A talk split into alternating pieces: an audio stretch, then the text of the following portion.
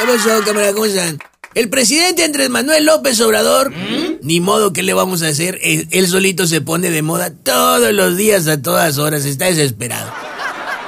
Bueno, pues el presidente López Obrador en su programa de autocomplacencias, las radio mañaneras de Palacio Nacional, cargó contra Diego Fernández de Ceballos, a quien acusó de conductas ilícitas como abogado de empresas.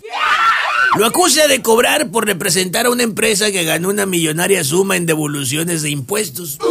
Y es, yo todavía no conozco a un abogado que no cobre por trabajar.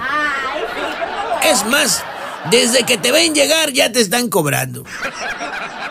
Uy, me acuerdo que mis clientes al llegar me decían, licenciado, licenciado, ayúdeme, tengo un problema. Decía, se equivoca usted, mi amigo, ya no tiene un problema, ahora con mis honorarios son dos problemas. Ándele, déjese caer con el anticipo, no se haga coche.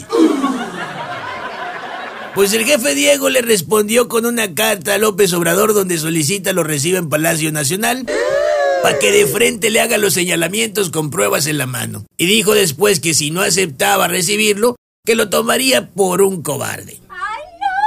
Y pues no aceptó.